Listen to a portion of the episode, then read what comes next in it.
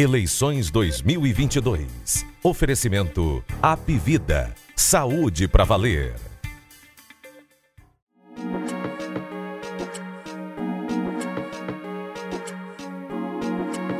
Fala pessoal, esta é a segunda entrevista da série especial do Jogo Político com candidatos e candidatas ao Senado pelo Ceará. E hoje a gente acompanha a entrevista com Camila Cardoso, do Avante, ela que concorre ao Senado pela coligação de Capitão Wagner. Acompanha a entrevista feita pelos colegas Ítalo Coriolano e Carlos Maza.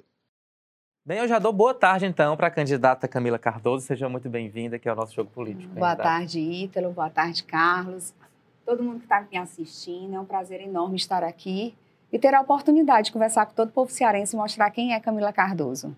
Vamos apresentar então quem é a candidata do Avante ao Senado. Para me ajudar a bater essa bolinha, esse bate-papo com a candidata, tenho aqui Carlos Maza, colunista e também jornalista do Povo. Boa tarde, Maza, mais uma vez, seja bem-vindo tarde, Ítalo, candidata, pessoal que está acompanhando a gente. E vamos que vamos, né? Bastante assunto para conversar com a candidata, a gente veio esclarecer um pouco para o eleitor, né? Se lembrando sempre dessa importância para o debate eleitoral desse ano. Muito importante realmente que o eleitor fique de olho não só na disputa pelos cargos do executivo, mas também do legislativo, afinal, são casas aí relevantes que têm influência direta no futuro do Brasil. Candidata, a senhora é filiada ao Avante. Como é que está nacionalmente, né, o Avante, tinha uma candidatura do André Janones, ele abriu mão para apoiar a candidatura do ex-presidente Lula do PT. É, e aqui no Ceará, a senhora está coligada com Capitão Wagner, que por sua vez tem ali uma ligação com o presidente Jair Bolsonaro, que postula a reeleição, e a senhora mesmo tem ligações aí com correntes do bolsonarismo. Então eu pergunto, a senhora apoia para presidente quem? Lula que está ligado ao Avante ou Bolsonaro que está ligado com o Capitão Wagner? Essa é a pergunta que fazem todas as entrevistas. Mas a coligação, ela tem três candidatos a presidente, né? Então, o meu partido deixou muito livre os filiados para escolherem quem vão apoiar. E considerando, respeitando todo o meu trabalho, toda a minha trajetória, eu prefiro focar na minha candidatura agora. Eu acho que o Ceará precisa saber quem é Camila Cardoso, muito mais do que eu declarar apoio a um presidente. Eu tenho que focar em dizer quais são as propostas, o que é que eu quero levar para o Senado, quem é essa mulher que vai chegar lá. Então, eu não vou me manifestar sobre esse assunto agora, vou avaliar, terá o meu apoio, não ficarei em cima do muro. Já está refletindo. Exato, terá meu apoio, mas quem defender as bandeiras que eu carrego. Acontece que as bandeiras que eu carrego não necessariamente é de um lado ou de outro. Ela tem uma pauta de um lado, tem uma pauta de outro, então preciso levar a minha verdade. Então eu não tenho a necessidade de agora, nesse momento, dizer que eu estou de lado A ou lado B, mas mostrar quem é Camila. Então a senhora não descarta um voto em Lula, em Bolsonaro ou Ciro, por exemplo? Ou tem alguém desses três que a senhora diz, não, nesse eu não vou não? eu confesso que no Ciro eu não vou não. Por quê? Porque eu acho que a gente está na hora de uma mudança. A gente vem de uma história do Ceará, de uma oligarquia de 16 anos, de um povo sofrido, de um povo que precisa de uma mudança, de uma renovação. Nada contra a pessoa. Acho que ele é um homem extremamente inteligente, um homem preparado, mas que eu não, não me traz confiabilidade e que eu prefiro optar por outros lados e não por ele. É, candidato, seu discurso, então, com relação à eleição presidencial é muito parecido com o do candidato a governador na sua chapa, né, o capitão Wagner. Ele disse recentemente, né, é, entrevista a gente, inclusive, que ele respeitava o Lula e respeitava mais ainda o Bolsonaro. Como é que a senhora está alinhada com esse pensamento? Respeita o Lula e respeita mais ainda o Bolsonaro? Estou, estou alinhada, mas não porque é o capitão Wagner que está dizendo isso, mas porque a Camila pensa também dessa forma. É, eu acho que a gente está numa polarização de partidos, de ideologias partidárias, e o que me traz a política não é isso. É uma causa muito maior, é uma proposta muito maior, é uma mulher que vem para encarar um desafio muito grande, mas que eu não preciso entrar nesse debate. As pessoas precisam esfriar um pouco, pensar. E digo para todo mundo: olha, você pode votar no presidente que quiser, o voto que eu estou buscando é aqui. É a Camila que está indo para o Senado. A questão do presidente vai ficar todo mundo à vontade quando eu declarar meu apoio, não para que as pessoas venham a votar naquele meu candidato, mas para dizer que a Camila tem uma postura que vai apoiar aquela pessoa. Tem um prazo para a senhora definir quem vai votar, quem vai apoiar para presidente? Não, não trabalho dessa forma. Eu acho que na hora que eu senti que meu coração realmente foi tocado, tá na hora de dizer isso, o meu eleitor já conhecer quem é a Camila e saber que mesmo ele votando, por exemplo, para o Lula ou para o Bolsonaro, ele vai dizer, mas eu quero ela no Senado. Mas, Então eu preciso dessa oportunidade. por exemplo, no caso, esse discurso aí foi ser usado muito pelo capitão, né? Na- No, no caso, para uma candidatura majoritária a governador, faz um pouco de sentido até ficar ali um pouco em cima, porque você tem que administrar muita gente. Mas o Senado, será que uma- uma- um cargo como de senador, que vai estar ali no centro do debate, vai estar no parlamento mesmo, a senhora não acha que até o seu eleitor vai cobrar, vai querer saber? Porque está muito polarizada essa disputa na nacional, é muito difícil fugir disso. Mas pelo contrário, você como postura de senador ou senadora, você vai fiscalizar o executivo. Então imagina uma postura de uma senadora que vai dizer que defende aquele presidente lá na frente eu preciso julgar alguma atitude dele. Então, pelo contrário, pode declarar o apoio, mas essa postura de que sou ele até debaixo d'água não cabe a um senador ou uma senadora. Sim. E uma, mais uma pergunta com relação à questão da presidência. A senhora tem uma, uma- uma proximidade histórica, digamos assim, com o senador Eduardo Girão. Ele até convidou a senhora para entrar para a política ali, né? É, e o Girão era um grande entusiasta da candidatura do Sérgio Moro, né? Veio com ele aqui no Ceará. A senhora estava afiliada até na época ao Podemos. Como é que a senhora acompanhou esse movimento do Moro de desistir da candidatura? Ficou decepcionada de alguma forma? Por que mudou de partido? Eita! Vamos lá. A questão do Moro, eu recebi o Moro aqui, eu estava como presidente do Podemos Mulher, na época eu era afiliada ao Podemos, então, naturalmente, eu tinha que recebê-lo. Não houve um discurso meu dizendo apoio o Moro, quero que ele venha para presidente. Internamente no partido, foi uma situação muito constrangedora. Pelo menos as, as notícias que eu tenho não é uma coisa de ligação que eu recebi da própria pessoa. Mas as notícias que eu tenho é que a nossa presidente, que é uma mulher que eu admiro demais, que é a Renata, uma mulher forte e íntegra, um partido que eu tenho muito respeito, ela soube pelas redes sociais, pelos jornalistas. Então, acho que o Moro deu uma, vamos supor, uma escorregada na forma de sair bem. A gente tem que entrar no partido bem e sair da mesma forma. E foi assim que eu saí do Podemos. A gente teve uma dificuldade, eu estava como possível candidato a deputado estadual e a gente teve uma dificuldade muito grande de formar uma chapa competitiva. Porque eu nunca fui testada nas urnas. A gente teve muitos votos, eu e o capitão Wagner para a prefeitura, mas a Camila Cardoso não foi testada. Então, de forma que aquela falta de competitividade na chapa fez com que, naquele momento, eu dissesse: bem, eu tenho que buscar um partido que eu não tenha, que eu tenha uma votação expressiva, mas já imagino eu ter a votação expressiva, mas a chapa que tivesse comigo não me levasse àquela vaga. Então, tentar um partido que me colocasse em pé de igualdade, que eu buscasse meus votos, mas que eu tivesse uma real chance de me tornar uma deputada estadual. O Avante não é assim. Eu acho que está muito similar ao Podemos em termos de representatividade. Não é um, não é um PT versus Podemos, né? Mas É, são O. Avante conseguiu fazer uma chapa completa. Eu fui uma das últimas a entrar, então ele já estava Em termos de número de em candidatos. termos de número de Entendi. candidatos. Então, assim, um pouco daqui, um pouco dali, ele conseguiria formar um número eleitoral que conseguisse fazer uma a duas vagas. O Podemos estava com muita dificuldade naquela época. Candidata, é, voltando ainda a falar sobre a sua trajetória política, que é recente, é curta, a senhora foi, como acabou de falar, candidata a prefeita, em, a vice-prefeita em 2020 na chapa de Capitão Wagner, quase venceu, foi a diferença bem é, pequena em relação ao, ao atual prefeito José Sarto. O que, que levou a senhora a entrar nesse mundo da política? A senhora que já tinha ali uma atuação junto aí a entidades, né, a grupos aí de inclusão social, o que que fez despertar esse desejo pela disputa política que é tão acirrada, tão cheia de, de problemas, que muita gente tem até aversão, mas a senhora decidiu encarar. Verdade, Ítalo. Foi a minha vida pessoal mesmo. Todos os meus desafios com meu filho, eu tenho o Caio, que é um menino que tem 15 anos, tem uma deficiência física. Aos três anos precisou de um transplante de medula óssea. A gente mobilizou a maior campanha que o estado do Ceará já viu. Nós somos o segundo estado com maior número de pessoas com deficiência, não temos uma representatividade de sentir na pele. Mas há dois anos eu fui questionada pelo meu marido. Eu reclamava e não tem assistência à saúde, as pessoas estão precisando de medicamento, as internações não estão acontecendo, não existe inclusão escolar, todo mundo me procurando porque eu sou advogada e milito nessa área, os projetos sociais precisando de ajuda, de olhar do poder público. E ele diz: Tu reclama todo dia quando você chega em casa. E o que você faz por isso além do seu trabalho? Foi naquele momento, Ítalo, que eu disse assim: eu tenho que fazer a virada de chave. E aí a política vira um instrumento imensurável de eu conseguir tocar as pessoas de um lugar que ela nunca chegue a ter um contato comigo. Mas eu consigo tocar o estado do Ceará todo se eu for uma política atuante nessa área. Então foi essa falta de representatividade feminina, de mãe, desse olhar de inclusão, de olhar para o terceiro setor, que nós temos muitos projetos sociais bacanas no estado do Ceará, que eu disse, tá bom de reclamar, tá na hora de fazer algo. Colocar o nome à disposição na nossa política cearense não é fácil.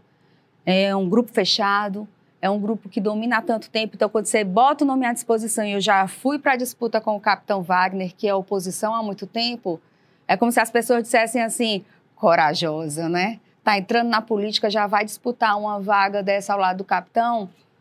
Mas foi um desafio do tamanho de tudo que eu passo na minha vida. Eu encarei com muita naturalidade, serenidade, pé no chão. Me coloquei à disposição, não para ganhar, para ter aquele cargo de vice, agora para Senado, mas para trazer uma voz forte, legítima, sem aquele grupo político ali dominando no ouvido, faça isso, eu faça aquilo, para ser a Camila. Então, eu digo até para todo mundo que eu já ganhei.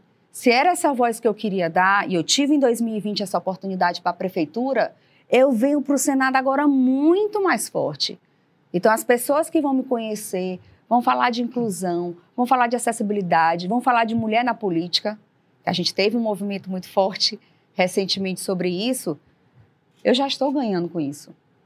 Uhum. Mas... É, a senhora mesmo pontuou bem aí que a inclusão e a acessibilidade são dois temas muito caros para a senhora. A senhora, inclusive, já atuou em quantos processos, rapidinho, com relação a isso? Mais de 500 processos, é, alguns já arquivados, agora outros atuantes, mais de 500. Pois é. Aí eu queria destacar que eu estava dando uma olhada no plano de governo, né, na proposta inicial do capitão Wagner, na verdade ainda pode mudar, e as menções a essas pautas ainda são muito tímidas, né? Eu vejo ali que tem um trecho que ele cita a questão né, de pessoas com deficiência, mas bem tímido, ele não chega a tratar muito bem. Como é que foi isso? A senhora não teve oportunidade de dar um puxão de orelha ali? Não, a gente tem que colocar não. esse tema com maior peso, ou vai ter esse momento ainda? Não, esse momento, essa pauta, o Capitão Wagner já trabalha com os autistas há bastante tempo. Então, é um plano de governo enxuto, mas o que eu fico muito confiante e confortável é porque eu sei que essa causa é dele.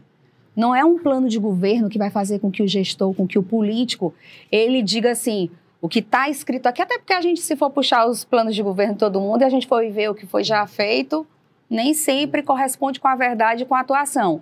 Mas eu sei que a causa está no coração dele.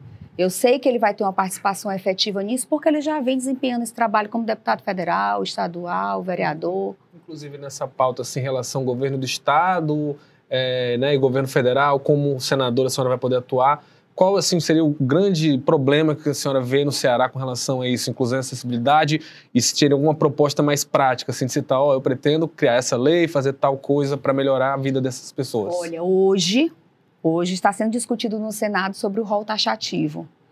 Como eu queria que fosse lá na frente eu pudesse estar. A importância que é ter uma senadora que sente na pele isso. O rol taxativo é quando você fica limitado para somente o que o rol da ANS determinar de tratamento de saúde é aquilo que você vai ter direito. Em relação aos planos de saúde. Exato. Em relação ao SUS também, porque ele não faz a cobertura se não tiver no rol da ANS. Uhum. Então, quando a gente diz que o que está sendo julgado é só para as pessoas com deficiência, não. Você pode hoje estar tá com câncer, precisar de uma quimioterapia que não está no rol, o Senado está decidindo hoje se vai ser necessário estar no rol uhum. ou você com a indicação médica é suficiente. Candidato, eu queria começar, continuar, na verdade, a falar dessa importante questão que é a da inclusão, inclusão escolar, como o Mazo falou. É, em 1 de outubro de 2020, o presidente Jair Bolsonaro assinou um decreto que incentivava a existência de salas e escolas especiais para crianças com deficiência ou com transtornos globais de desenvolvimento, como é o caso do, do autismo. A senhora acabou de me dizer que Bolsonaro está ali no seu leque de opções, pode ser o, o seu candidato, pode ter o seu apoio na disputa pela presidência. Mas ao assinar esse tipo de decreto que reforça a discriminação, que esforça a exclusão, não seria ali uma linha divisória entre o que a senhora pensa e o que ele faz? Vou te pontuar duas coisas, duas situações que eu vivo na pele. Eu tenho um filho que ele consegue cognitivamente participar de um colégio regular e ter a inclusão na parte de aprendizado, certo?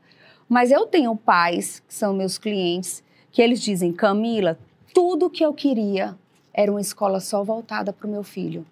Não uma escola que ele fosse aprender química, biologia, física, mas uma escola que conseguisse levar ele cognitivamente no limite dele. Então, esse, esse debate ele não é tão rígido, sabe? Eu sei que quando a gente fala, ai, é, existe uma segregação, está excluindo, eu acho que tem que existir as duas coisas. E aí, os, modelos, os dois, exatamente. E aí caberá aos pais e mães, de acordo com a sua opção, de acordo com a sua condição, verificar com laudos médicos que aquela criança, de que, que adianta, aí, a gente colocar uma criança que não consegue ter um cognitivo para acompanhar uma química em primeiro ano do ensino médio, quando a gente pode criar um material adaptado para ele. Mas aí é o pai e a mãe que vai ter essa sensibilidade. Te confesso que a maioria considera, do meu universo, mãe de filho com deficiência, considera essa postura incoerente. Mas eu tenho pais e mães que disseram para mim, pois tudo que eu queria era ter esse modelo de escola. Entendi. Então dependeria do nível de, de cada. E de opção criança. do pai e da mãe. E de ouvir um médico que tem o laudo suficiente para poder a capacidade técnica de dizer essa criança tem sim condições de estar ali.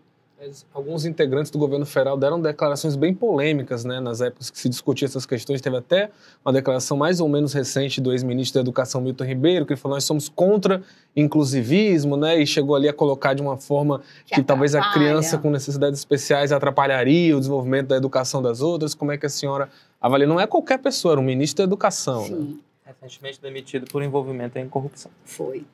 Foi uma fala infeliz, na minha opinião e não é porque ele está do, do, lado do Bolsonaro e talvez eu venha declarar o apoio que eu vou defendê-lo. Para mim, foi uma fala infeliz. Não atrapalha. A escola tem que estar tá preparada para receber aquela criança. Confesso para você que se eu lhe disser assim, Ítalo, eu consigo colocar 10 crianças com demanda de deficiência numa sala, ela realmente vai é, transformar a logística daquela sala. Então a gente precisa ter esse estudo. São duas pessoas, qual é a demanda que aquela criança precisa?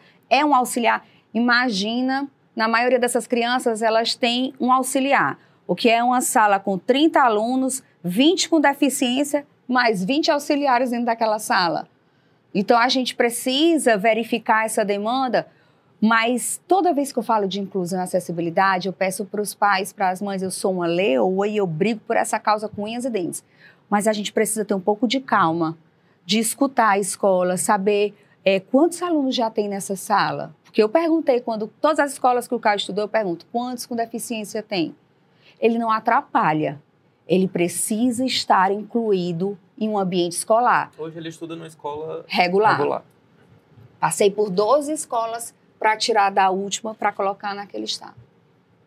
Candidata, voltando a falar aqui da nossa disputa ao Senado, nós tivemos ontem a divulgação de uma nova pesquisa Big Data para o governo do estado, Real Time Big Data para o governo do estado e também para o Senado. Vou aqui apresentar os números, depois a gente analisa, a gente discute. Vamos começar aí com os números ao Senado. O ex-governador Camilo Santana aparece em primeiro lugar com 67% das intenções de voto.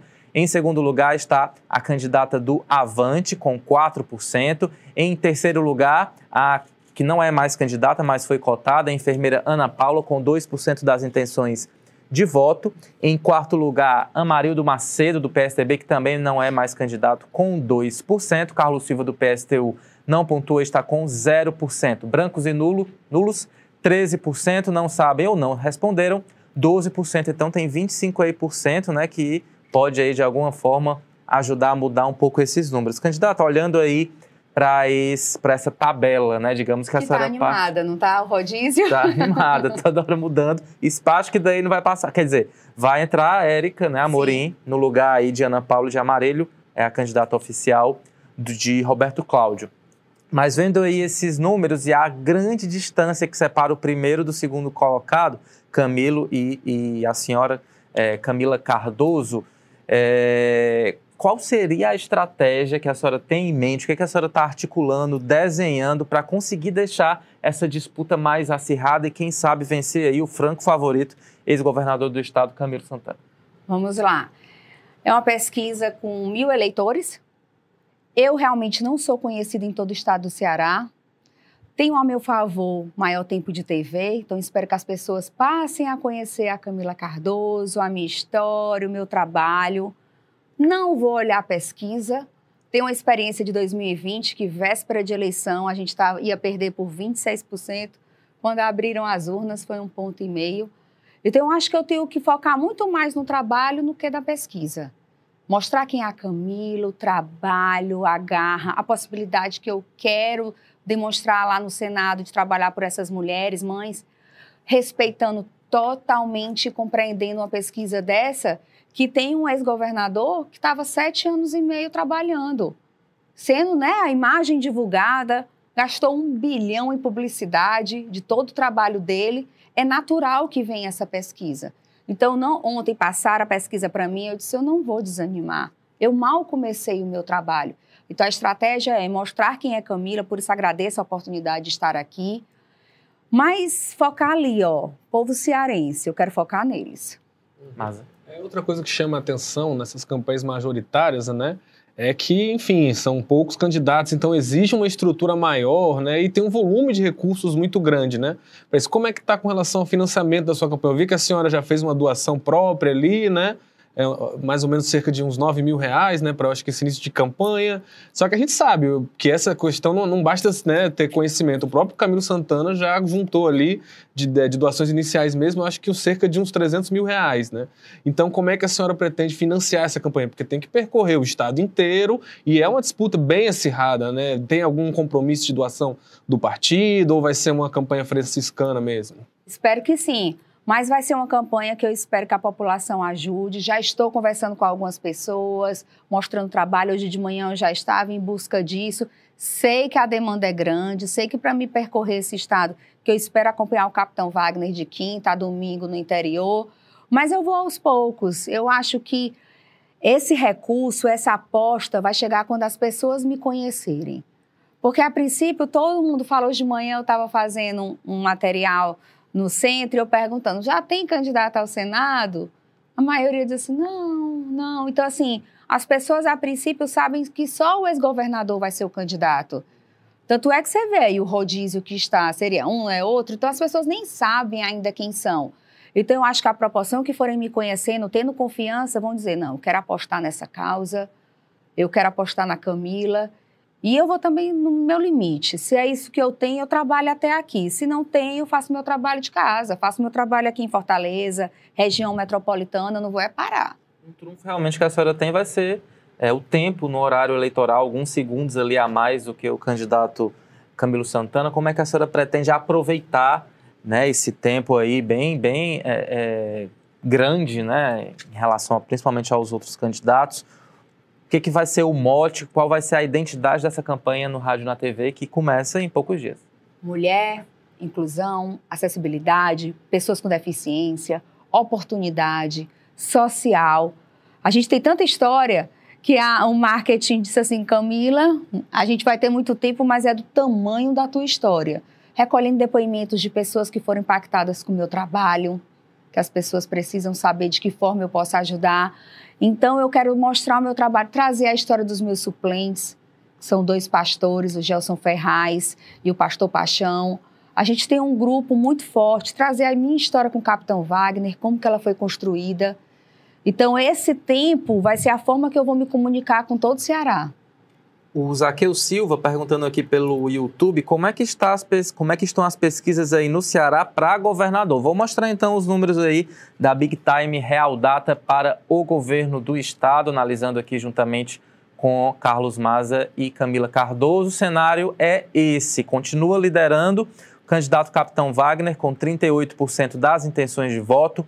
Em segundo lugar, aparece o ex-prefeito de Fortaleza, Roberto Cláudio, do PDT, com 20% das intenções de voto. Empatado tecnicamente com Roberto Cláudio, já aparece é o Mano Freitas, do PT, com 24% das intenções de voto. Zé Batista, do PSTU, tem 1%. Serlei Leal não pontuou, assim também como Chico Malta, do PCB. 7% é, afirmam que vão votar em branco ou vão anular o voto e 5% afirmam que não sabem ou também não responderam. A senhora fez um questionamento né, em relação ali a, a pesquisa feita, né, o recorte em relação ao Senado. E em relação ao governo, a senhora acha que por enquanto são esses números mesmo, ou também tem que ficar com o pé atrás em relação ao candidato Capitão Wagner? Pé assim, no... a liderança dele, mas não tão distante dos é, outros. Né? Pé no chão total. Mas eu tinha um sentimento na época da prefeitura que eu disse: meu Deus, a gente vai ganhar, porque para onde eu vou, eu perguntava, vamos com quem? Todo mundo dizia. Então tem que ter muito pé no chão, muita serenidade, muita calma. Não acabou, agora que está começando. Então, o jogo político, literalmente, vai acontecer muita coisa. É, eu converso muito com o capitão Wagner sobre isso. Ele diz: Olha, Camila, trabalho, trabalho. Todo dia a gente está dormindo três, quatro horas por noite. Então, a gente tem que seguir com o trabalho. A pesquisa, ela dá essa orientação, mas ela não deve ser aquele nosso recurso primordial para esmorecer, ou para trabalhar mais, ou para dizer: já ganhei, que é arriscado, né, esse discurso. É, então, eu acho que ele também está na mesma linha de realmente trabalhar, ir com calma e ganhar o estado do Ceará. Mas... É, a senhora já falou que na questão da presidencial a senhora ainda vai pensar melhor, né? vai evitar se manifestar por enquanto, mas eu queria saber o recíproco, né? A gente sabe que a base do Capitão Wagner, por ele estar há mais tempo aí na oposição, há vários anos, ele construiu uma base bem ampla, foi, era o que ele buscava, né? Uhum. E que inclui aí alguns setores bem radicais do bolsonarismo, né? Por exemplo, se um inspetor Alberto né? Aquele vereador de Fortaleza que gravou um vídeo dando, disparando um revólver, uma pistola contra uma foto do presidente, o ex-presidente Lula. Se ele vier querer declarar apoio à, à, senhora, tirar foto, a senhora aceita o apoio de todo mundo que está na base do Wagner? Ou deve ter algumas restrições ali com esse pessoal mais radical? Como é que está dentro desse espectro aí do bolsonarismo esse oposto, né? Deles para a senhora, o apoio. É interessante, porque muitos deles me conhecem pessoalmente, sabem da minha postura, gostam de mim, eu sei que gostam, mas como você falou no começo da entrevista, por uma questão do Avante ter declarado apoio lá a nível nacional ao Lula, então eles não podem chegar muito perto de mim. Mas por trás está levando trabalho, está levando o meu nome. Eu acho que esse radicalismo é só o que prejudica, porque eu fico pensando nas opções que eles vão ter. Porque se eu que estou ali com o PL na base aliada do capitão Wagner e tem um lado totalmente oposto, que eles estão declarando que aqui eles não votam, é, é natural que eu espero ter o apoio deles. Mas essa. Eu conversei com o Espeto Alberto, ele era uma das pessoas que estavam possíveis para ser candidato ao Senado, né? Tinham cinco pessoas. Bem, conversei com ele pessoalmente. Ele disse: Eu sei, Camila, eu sei que faz parte do cenário eu sei que a gente precisava de só um nome, não fazia o menor sentido a gente ter a oposição com dois, três. Mas nem para suplente ele servia, porque ele não ficou nem na chapa, né? Não, não ficou. Aí teve outra conjuntura de trazer o pastor Paixão, que aceitava ser meu suplente, o Gelson Ferrar, porque todos queriam ser a cabeça da chapa. Sim. Então, eles aceitaram ser Bardavil, meu. Bardavil. Bardavil, não, não conversei, né? Tinha o Marcelo Mendes, que era do meu que é do meu partido também, mandei mensagem para ele, mas acho que todos entendem que a gente precisava de um nome apenas. Nome que, que unificasse. Que unificasse mais, né? mais do que a gente ter várias à disposição e ia dividir os nossos votos. Candidata, tem um, um, seguidor aqui nosso que eu acho que a senhora conhece bem. O nome dele é Caio Cardoso. Ele está perguntando. Não perde uma. Camila, mãe, né? É, como você está em relação a essa campanha? Vai com gás? Ele já está ali. Mamãe vai com gás, mamãe vai para ganhar, mamãe vai para levar a visibilidade da sua causa, meu filho, que é nossa, que merece respeito, que merece todo o trabalho e meu empenho. É para isso que mamãe vai. Candidata, nesta terça-feira é, tivemos uma operação muito importante da Polícia Federal contra alguns empresários acusados de defender um golpe no Brasil caso o vencedor seja o ex-presidente Lula. E um dos alvos foi o empresário cearense, dono do Coco Bambu, Afrânio Barreira. Antes de a gente discutir esse tema, vamos acompanhar uma matéria feita aqui pelo povo.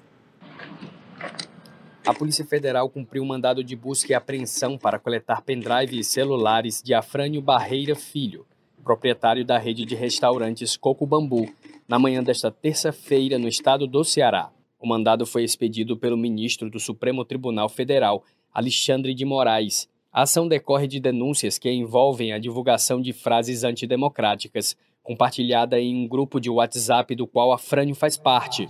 De acordo com o advogado do empresário, Daniel Maia, A polícia chegou ao prédio por volta das 7 horas, cumprindo um mandado apenas para busca e apreensão de mídias, o que inclui pendrive e celulares. O advogado ressalta que a ação foi tranquila. Há acusações eh, levianas e absolutamente infundadas de perseguidores políticos do Dr. Afrano. E diante dessas acusações infundadas, o ministro Alexandre de Moraes decretou a busca e apreensão para que fosse averiguada essas essas acusações infundadas. Né? O advogado do dono do Coco Bambu ressalta ainda que o empresário não tem nada a esconder e que seria apenas uma perseguição política. O doutor Afrânio está disposto a prestar todas as declarações, não tem nada a esconder. Está tudo bem tranquilo. Só é apenas uma perseguição política isso. Não do ministro, mas de quem fez a denúncia. Bem, além de Afrânio Barreira, empresários de outros quatro estados foram alvos dessa operação. Os estados são Rio de Janeiro, São Paulo, Rio Grande do Sul e Santa Catarina. Candidata, o empresário Afrânio Barreira é apoiador da sua candidatura, é apo apoiador da candidatura de Capitão Wagner, assim como a defesa acabou de falar. A senhora acredita também em perseguição política e que as acusações seriam infundadas? Primeiro eu teria que saber qual é o conteúdo dessas mensagens, né? Como é que foi? Porque é muito fácil chegar e dizer assim, houve uma operação da Polícia Federal aqui sem eu nem saber do que é que se trata. Então, nem cheguei a ter conhecimento do que foi, como foi. Existe um ativismo judicial aí muito forte em cima dessa eleição, principalmente a presidencial. Mas quanto ao Afrânio, eu tenho algo a declarar que eu não posso esconder. Há 10 anos atrás, o Afrânio abriu o Coco Bambu, toda a rede Coco Bambu, para fazer os cadastros de doação de medula óssea pelo meu filho. Então, assim, falar dele, eu coloco uma fala do pessoal, sabe? É um homem que eu conheço, é um homem íntegro, é um homem que realmente me deu a mão lá atrás. Então, também não é um homem perfeito. Então, se tiver cometido algo, tem que ser investigado. Mas hoje, sem ter conhecimento do que são essas mensagens, do que, que se trata essa operação, vendo esse ativismo judicial do STF em cima das eleições, eu prefiro dizer para você que eu não tenho conhecimento desses fatos e que eu respeito muito o Afrânio. É, pelo que se sabe, algumas mensagens são bem graves. Não é o caso do Afrânio, acho que ele só compartilhou um emoticon uhum. apoiando outra fala. Mas tinha empresário lá dizendo que é, seria melhor uma ditadura do que o Lula, que os países, outros países que também têm ditadura conseguem ter relações comerciais com outros. Enfim, eram discursos realmente é, bem radicais e tinha um Afrânio ali dentro daquele grupo de empresários. A senhora enxerga também, parte do empresariado brasileiro, um certo radicalismo em não respeitar o resultado das eleições, em questionar as urnas eletrônicas? Como é que a senhora se posiciona diante aí dessas posturas? Não da parte dos empresários necessariamente. Eu acho que é como a gente estava falando. Existe essa polarização, essa defesa assim, tá tudo certo desse lado, tá tudo errado daquele lado. Então, não necessariamente jogar isso nos empresários, sabe? Eu não tenho conhecimento, Ítalo, então eu prefiro acreditar que realmente o Afrânio foi um cara que faz parte de um grupo e que, como todo grupo de WhatsApp, você tem opiniões divergentes. Eu não concordo com esse tipo de atitude, dessas falas, desse tipo de postura. Confia eu, na eletrônica? Confio. Confio. Mas não deixo de colaborar e de dizer que a gente poderia melhorar, ter uma confirmação do voto, mas confio. A senhora usou o termo ativismo judicial nessas eleições ao que a senhora especificamente se refere?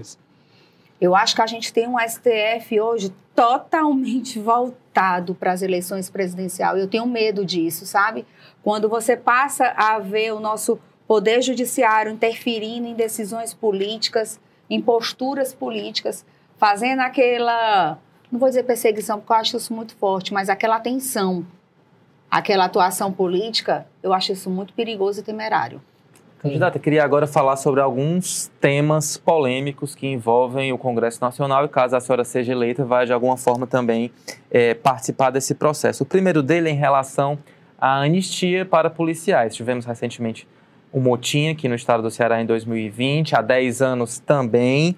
Nesse primeiro houve anistia aprovada pelo Congresso Nacional. Caso a senhora chegue ao Congresso e essa pauta apareça de anistia a policiais que participem de motins. Motins né, são aí paralisações ilegais por parte é, das forças de, de segurança. A senhora votaria a favor da anistia ou não?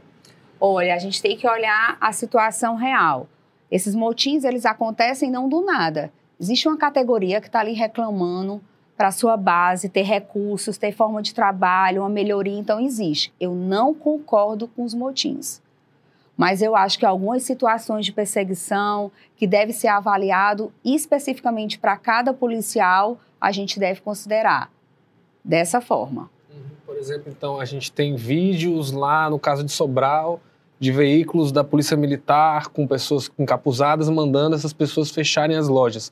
Nesse caso, a senhora acha que tem que identificar e punir esses policiais? Sim. A gente também tem um senador que pegou uma retroescavadeira e foi em cima de todo mundo, né? Não foi uma situação muito complicada, mas a gente tem que formar a opinião na legalidade, naquilo que é coerente, naquilo que é responsabilidade. A gente, as pessoas têm a impressão de que se você fizer parte desse grupo, você está blindado. E não deve ser dessa forma. Se houve um erro desse grupo, ele deve ser investigado e responsabilizado. Outra pauta importante que também é constantemente discutida é, no Congresso Nacional em relação ao aborto, candidata. E há várias, vários projetos aí que tentam é, limitar né, o chamado aborto legal, no caso, nos, em casos de estupro ou mesmo de risco a saúde da mãe, né, bebês anencéfalos e tudo mais. Como é que a senhora se posiciona em relação a esse movimento que é forte, principalmente na direita, de relativizar o chamado aborto legal, inclusive obrigando mulheres a fazerem BO para poder, de alguma forma, comprovar ou denunciar o estupro, para só então é, o hospital agir. Tem também portarias do Ministério da Saúde, né, tentando é, é, convencer as mulheres vítimas de violência sexual a não abortarem. Como é que a senhora vê é, esse polêmico tema, principalmente em relação à gravidez fruto de um estupro? Vamos lá. Eu sou totalmente provida contra o aborto. Eu sou uma mulher que passei isso na pele quando eu estava grávida do Caio e me foi questionado se eu não queria fazer o aborto, porque eu teria uma gravidez muito rápida e com a probabilidade do Caio vir com deficiência, então seria arriscado. E me ofereceram isso e eu neguei claramente e não me arrependo nem um segundo daquela minha decisão. A gente precisa, Ítalo, de políticas públicas que deem acolhimento a essas mulheres que sofrem a violência. Mas existe uma violência muito maior que é matar essas crianças. A forma como é feito o aborto, a quantidade daquele serzinho já com fígado, já com coração, e você submeter a mãe àquele tipo de procedimento, ao aborto, eu acho que é uma violência maior ainda.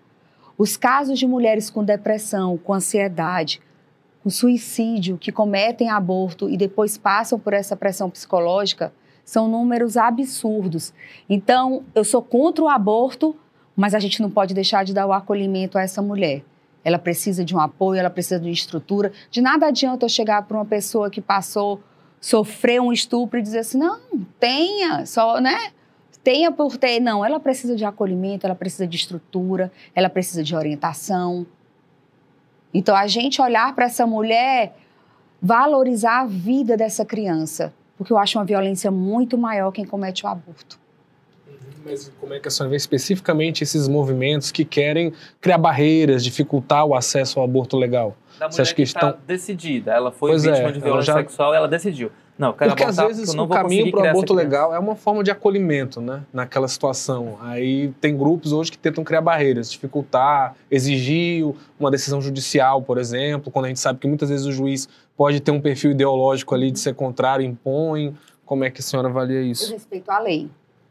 Na verdade, se eu pudesse fazer com que não existisse o aborto, essa é a Camila que vai estar lutando, mas existe uma lei que permite. Então, aquilo que está legalizado eu tenho que respeitar, não criar barreiras, né? Existe uma lei, a pessoa está ali, vai cumprir o que é determinado, as exigências legais. Então, eu faço pelo cumprimento da lei, não por uma questão ideológica minha, nem teria esse, essa atuação de criar essas barreiras. Respeitaria a lei, mas sou um ativista pró-vida contra o aborto. A gente teve um caso recente de uma menina de 11 anos em Santa Catarina também, que foi vítima de um estupro e a juíza negou esse direito, inclusive colocou ela ali quase que presa dentro de um espaço para impedir é, o aborto. Ela falava que a gestação já estava um tanto avançada. Como é que a senhora se posicionou em relação a esse caso? teria realmente que fazer o aborto como acabou acontecendo ou a senhora teria uma posição diferente? A gente estava na audiência. Eu fiquei. gravada, né? Exatamente, mas eu não tive acesso. Que forma foi que essa criança passou para a juíza se ela estava em dúvida ou não de ter a criança? Que história foi passada pela própria mãe dessa menina que estava grávida? Existe uma circunstância de que aquele namorado era um namorado de muito tempo da criança. Então, assim, quando a gente fala de um processo judicial que corre sobre segredos de justiça, existem inúmeros fatores ali dentro da audiência que eu não tenho como julgar aquele procedimento da juíza, muito menos daquela criança, muito menos da avó, né, da mãe, daquela que estava grávida. Então, eu não tenho como julgar isso. Foi um procedimento que realmente eu acho que ela sofreu até muito mais pela exposição da história, pela dúvida, pelo que ela queria, mas eu não tenho como julgar o que houve naquela audiência. A Por não juíza ter não estaria, não estaria errada na sua avaliação. Eu não sei o que foi dito a ela. Eu não sei o que aquela criança falou para ela, para que ela pudesse ser tocada e dizer que realmente, se não seria bom dar uma oportunidade para ela de mais um tempo de refletir, se ela não foi em dúvida para aquela audiência, se ela não foi em dúvida até que realmente queria ter aquela criança. É é muito in- inimaginável, pelo menos para mim, que uma criança é, é, tenha um parto, cuide de outra criança. É algo meio inimaginável, acho que também na cabeça de muita gente. Mas né? eu acho pior ainda você submeter essa criança a abortar. Uhum. Eu acho um sofrimento bem mais doloroso para ela que ela vai carregar para o resto da vida. É, voltando um pouco no início da, da entrevista, eu falei né, da, da, da sua relação com o senador Eduardo Girão. A senhora, em 2020, até deu uma entrevista dizendo que ele era a sua grande referência né, de agente público. É, eu queria saber mais assim, como é que é o, a- o limite assim, do seu alinhamento com ele, por exemplo, em questões que ele defende. Ele é bem contra, por exemplo, o armamento né, da, da população e também da atuação dele na CPI da Covid. Né? Foi talvez o assunto mais polêmico do Senado nos últimos quatro anos ali, do governo Bolsonaro, de não teve uma atuação elogiada por muitos e criticada por outros, né? Que ele teve uma postura lá, em vários momentos, ele como independente, mas foi colocado no balaio de defensor do bolsonarismo, porque ele estava lá meio questionando a CPI o tempo inteiro, né? Chegou a numa, numa coisa meio que ali defender que tinha uma polêmica científica sobre o uso da cloroquina, né? Medicamentos que hoje já se sabe comprovadamente que não tem eficácia contra o tratamento, é, contra a Covid-19. Aí eu queria saber como é que a senhora na CPI da Covid teria agido parecido com o Girão lá? Eduardo Girão realmente é uma inspiração política. Ele tem pautas e causas que eu defendo. É uma pessoa que acreditou no meu nome lá atrás e chancelou e disse: Eu quero que tenha uma mulher nesse perfil. Acho que a atuação dele na CPI foi espetacular. Foi um, um homem ali, uma voz sozinho contra todos, mas estava ali defendendo aquilo que ele acredita. Não necessariamente eu sou 100% o que ele fala é o que eu falaria mas é uma pessoa que eu admiro demais, respeito e tenho ele como uma inspiração na política de fazer realmente uma política totalmente diferente do que a gente vê por aí. Candidata, como a gente falou aqui desde o início da campanha, a senhora tem uma atuação muito forte em relação eh, às pessoas com deficiências, com algum tipo de transtorno. Eh, e muitos tratamentos fazem uso da, da cannabis, né? Que inclusive há uma discussão no Senado de legalização no Brasil do cultivo da cannabis sativa para fins medicinais. Qual é a posição da senhora em relação ao uso da cannabis e à liberação do plantio para usos medicinais?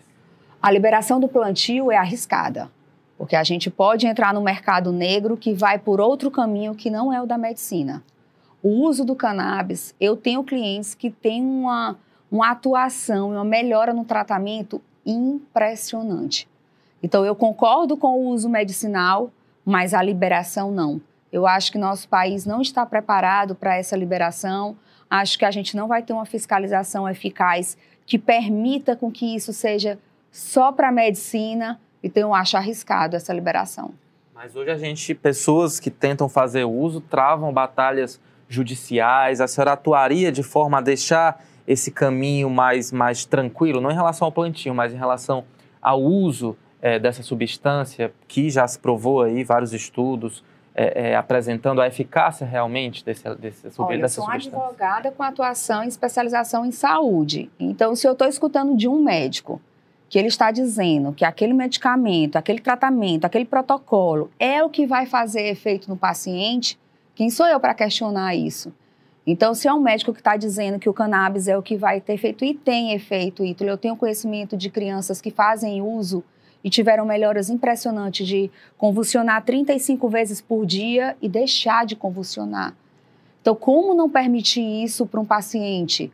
Então, eu sou a defensora, sim. Se existe a indicação médica, a criança tem que fazer uso. Mas é um processo bem, bem burocrático, né? Por isso que tem os defensores do plantio, porque ajudariam muito mais pessoas, facilitaria toda essa questão.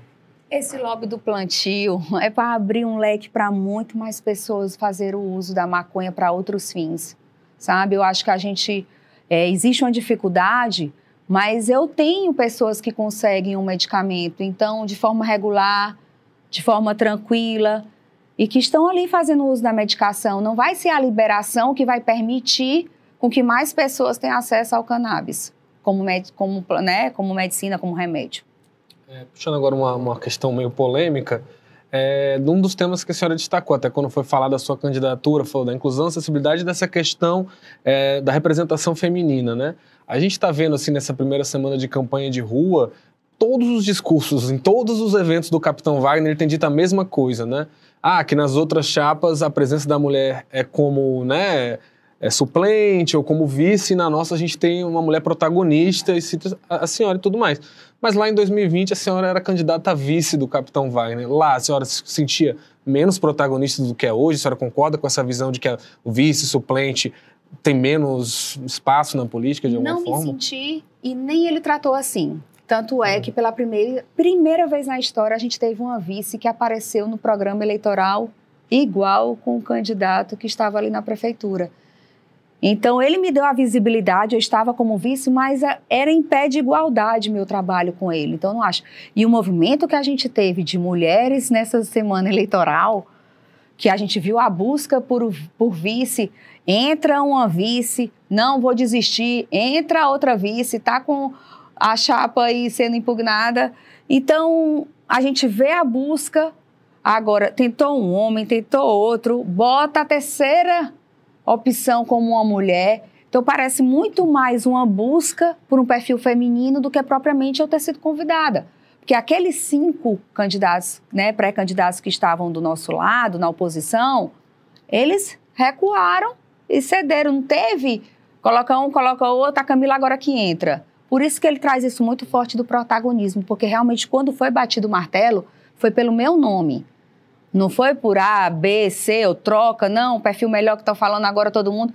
Ficou muito feio para o lado de lá a gente ter uma governadora, a primeira mulher como governadora, na cadeira, com a caneta, com todo o histórico de que realmente ela coloca o nome dela à disposição e diz: Eu quero disputar. E foi tirado dela esse direito. Aquilo ali nunca aconteceu. E agora, de repente, se busca esse perfil feminino para colocá-la na chapa. Em relação à Isolda, a senhora, como alguns apoiadores dela, vê que houve, vê que houve é, machismo, violência política de gênero, foi isso que determinou o resultado da decisão do PDT na sua avaliação? É certeza absoluta. Porque a, a própria história mostra, quem está sentado ali tem o direito à reeleição.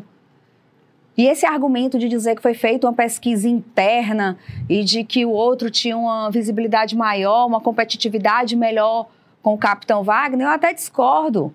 Eu acho que se tivesse a Isolda disputando, seria mais difícil para o capitão Wagner. Que qualidade a senhora enxerga na governadora Isolda? Uma mulher pacífica, uma mulher de fibra, uma mulher calma, tranquila, de força. Muito bem. Voltando à questão do Senado, mas eu já, já tenho uma perguntinha para a senhora além do senador Eduardo Girão, caso a senhora seja eleita, terá como companheiro ali de bancada o senador Cid Gomes. Já vislumbra um diálogo com ele? Como é que a senhora imagina aí, como é que serão as discussões com, com o senador Cid Gomes? Estará do mesmo lado dele ou vai ser difícil? Do mesmo lado é improvável, né? Mas quando a gente tem três senadores de um estado, a gente precisa ter uma unidade. Mas hoje eu vejo o Eduardo Girão brigando sozinho, né? Todo o mandato dele, ele está ali sozinho. Então, seria muito mais um reforço que eu daria para estarmos eu e Eduardo Girão lá, do que propriamente eu buscar o CID para um apoio, para um tipo de pa, pa, é, pauta. É, eu acho que pelo Ceará a gente teria que conversar, mas pelo perfil acho difícil. Uhum. É, falando um pouco também dessa questão da chapa para o Senado, a senhora tem como suplentes dois pastores, né? Que inclusive tem isso no, no nome de urna que já disputaram eleições usando esse, essa questão do pastor no nome de urna, e o capitão Wagner tem uma base hoje que tem muitas pessoas ligadas à religião evangélica hoje. Agora, né, essa semana passada, esse debate estava muito presente na política. Eu acho que o Lula até, num comício, disse que o Bolsonaro estava usando Deus em nome dele e tudo mais, e que isso é muito errado, usar a fé das pessoas para se promover politicamente. Como é que a senhora se avalia, avalia nessa questão, né? Levando em consideração que a senhora tem dois pastores como suplentes. Muito tranquila, fiquei até bem feliz, acho que é uma chapa muito propositiva. Eu sou mulher, católica, e tenho dois pastores que acreditaram no meu nome. Tanto o Gelson Ferraz como primeiro suplente, ele disse, se for a Camila, eu confio nela. Pastor Paixão, se for a Camila, eu topo o desafio. Então, no trio, é, realmente vai ser uma força muito grande. O católico, o evangélico, a igreja é uma parceira muito forte, tem que ser. A igreja tem um trabalho social que eu acredito. Então, acho que é só um reforço, é só não. É um reforço importante. A gente tem hoje falando em igrejas, é, muitas atuando de forma bem é, efetiva nas eleições, né? durante até os cultos, dizendo votem em A, votem em B. A gente até conversou ontem com a deputada Erika Amorim sobre esse assunto. A senhora acha que as igrejas podem misturar fé com política ou seria melhor deixar cada uma no seu lugar? Na verdade, Ítalo, se a gente for deixar que os outros falem sobre política, né, a gente vai ser governado por cada um. Então, quando eu vejo um pastor declarando apoio a determinada pessoa, eu vejo muito mais como uma orientação do que vem por aí, de quem vai governar nosso estado, quem estará no Senado defendendo as pautas daquela igreja. Eu não vejo problema nenhum nisso. Até porque eu acho que o povo cearense, ele já tem a, é, a inteligência, a capacidade de chegar e dizer, o pastor está dizendo isso, mas eu não quero a Camila, eu quero outro lado. Mas eu sigo a orientação também do meu pastor. E o segmento evangélico, o segmento católico, as igrejas, elas vêm tendo uma postura diferente de falar mesmo sobre política. A gente, por muito tempo, ficou dizendo eu não gosto de política, eu mesma não quero falar sobre política, e a política interfere na nossa casa, no nosso trabalho, na nossa escola, na universidade, naquilo que eu acredito, naquilo que eu defendo. Então, a política ela deve ser discutida em todos os ambientes. É, o risco que alguns analistas colocam é de como é, o projeto da igreja acabar, pode acabar se sobrepondo às leis, né, à própria estrutura legal do país por valores que não são constitucionais. Por exemplo, tem pastores que, que, que tentam interferir nas questões da sexualidade, enfim, nas, nas liberdades mesmo do indivíduo. A senhora não acha que isso é um risco no momento em que se mistura política e religião? Não. Eu já participei de alguns momentos com pastores, ah, sempre de uma forma muito tranquila, participando ali do momento, mostrando minha pauta, quem eu sou. Já vi levando tanto a minha pessoa como o outro lado para que a igreja consiga definir quem vai votar eu vejo isso de uma forma muito tranquila. É, redução do ICMS, né? um dos assuntos que mais se fala agora na campanha e mais se falou no Congresso no último ano. É, ninguém é contra a queda do ICMS por si só, né? Ninguém é louco de, não, eu quero pagar imposto mesmo, eu gosto. Mas tem uma discussão do impacto disso, né? Você corta o ICMS, vai faltar dinheiro, né? Ainda mais a gente sabe que a máquina pública brasileira, por mais que tenha aí arrecadação excessiva, muitas vezes falta, né, para os serviços públicos e tudo mais, porque a gente tem uma população muito pobre, né, e tudo mais. É, aqui no Ceará mesmo o governo falou, né, que se perdeu quase meio bilhão de reais ali em pouco tempo por causa dessa redução do ICMS que foi aprovada. E a senhora sabe muito mais do que eu que, num cenário de dificuldade econômica, a primeira coisa que se corta geralmente são políticas ligadas à inclusão e acessibilidade. É, qual a sua opinião sobre a, a redução do ICMS que foi né, aprovada recentemente e, e, não acha que isso pode impactar quando cai a receita assim? Essas ações não podem ficar em segundo plano, acabam sendo tolhidas de alguma forma? Não. Eu acho que as pessoas, quanto à questão do ICMS agora dos combustíveis, todo mundo dizia nós vai reduzir, mas não vai impactar no, no valor da gasolina. Impactou. Nós estamos com de 3 a 4 reais a menos no litro da gasolina. Como é? é? A queda maior da gasolina foi porque a Petrobras declarou baixas no preço. Não Carlos, foi só como é que a gente traz corte, a né? equidade, a igualdade, quando a gente tem um Estado que terminou o ano passado com bilhões no cofre? Então, dizer que, que vai ter um impacto, ele precisa trazer essa igualdade. A ponta precisa sentir esse impacto de diminuir essa tributação. A gente tem um número que assusta. Hoje, cerca de. Você tem seu salário, 40, você passa cinco meses só pagando de imposto. Imagina que você trabalhar o ano inteiro e cinco meses do seu salário ser voltado só para pagar imposto. E a gente termina o Estado, então, se for assim, estamos arrecadando, temos que arrecadar e continuar arrecadando. Como é que a gente termina? Temos os números aí, o Estado com bilhões nos cofres e mais de 60% da população com extrema pobreza. Então, ou esse dinheiro está sendo arrecadado e não está indo para a ponta, não está chegando na população, ou a gente tem que trazer essa equidade, essa igualdade. O que não dá é só para a gente pagar imposto, pagar imposto, pagar imposto e não ver ele chegando. A gente paga imposto e a gente precisa de um plano de saúde.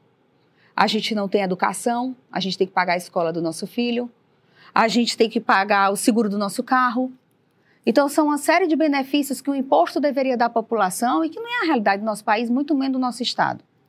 Candidata, hoje, para finalizar aqui, estamos chegando à reta final da nossa entrevista. Já, Já passou rápido, né?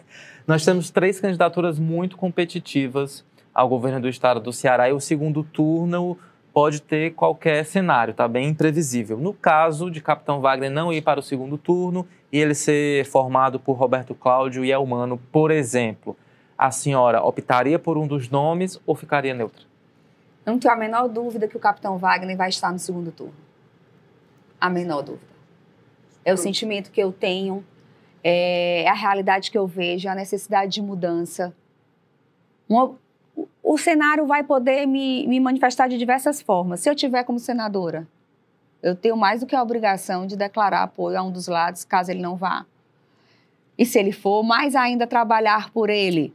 Então, o cenário que eu tenho hoje, eu tenho certeza absoluta que ele vai estar lá, com fé em Deus e o povo cearense acreditando. Já dá tempo para perguntinha, mas. Certo. É, assim, mais uma questão da eleição de 2020, né? É, a senhora estava com o Capitão Wagner, disputaram contra o Sarto. Como é que a senhora está avaliando esses dois primeiros anos do prefeito do PDT agora aqui em Fortaleza? Apático, sem políticas públicas. É... Eu digo até assim, cadê o prefeito? Né? Pela primeira vez a gente viu realmente uma postura de um prefeito que não aparece, que não tem a liderança dele. Porque, na verdade, a gente sabe que foi um grupo político que colocou ele ali e ele está só cumprindo ordens. Essa é a minha visão que eu tenho dele avaliação bem negativa em relação à gestão do prefeito José Sarto. Candidata, queria agradecer muito a sua participação aqui, esclareceu bem qual é o seu propósito, o seu objetivo aí nessa disputa pelo Senado. Boa sorte e até a próxima. Obrigada, Ítalo. Obrigada, Carlos. É um prazer enorme. Espero que todo o povo cearense conheça quem é Camila Cardoso, essa mulher de fibra, de coragem e que vai levar a inclusão, a acessibilidade e a representatividade feminina lá para o Senado.